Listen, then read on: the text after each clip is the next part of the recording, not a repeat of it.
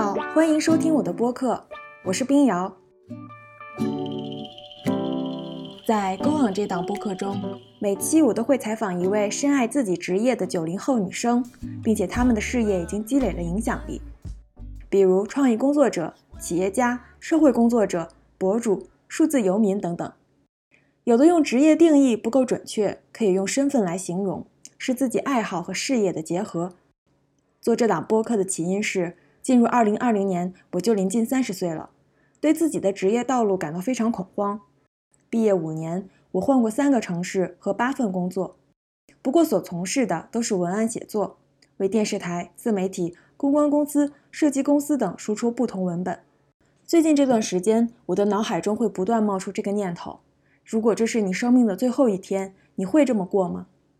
朋友曼仔推荐我看 YouTube 上一个叫 The Egg 的小视频，它是基于作家安迪威尔的小说《蛋》制成的。他认为生命的意义在于成熟，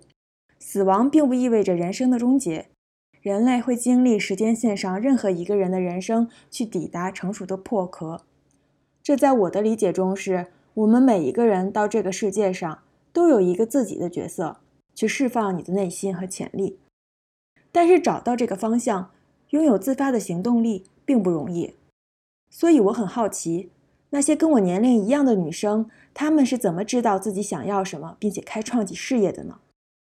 在个人命运的走向中，又会受到哪些影响？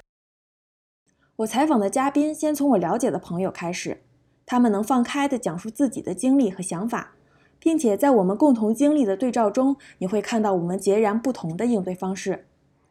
之后，我也会寻找更多享受自己身份的人，甚至其他国家的年轻人。同时，我也希望这个播客能够给我的弟弟妹妹、那些还没毕业或刚毕业的同学们，了解到你的选择有很多，但过上自己想要的生活需要某些共同的原则。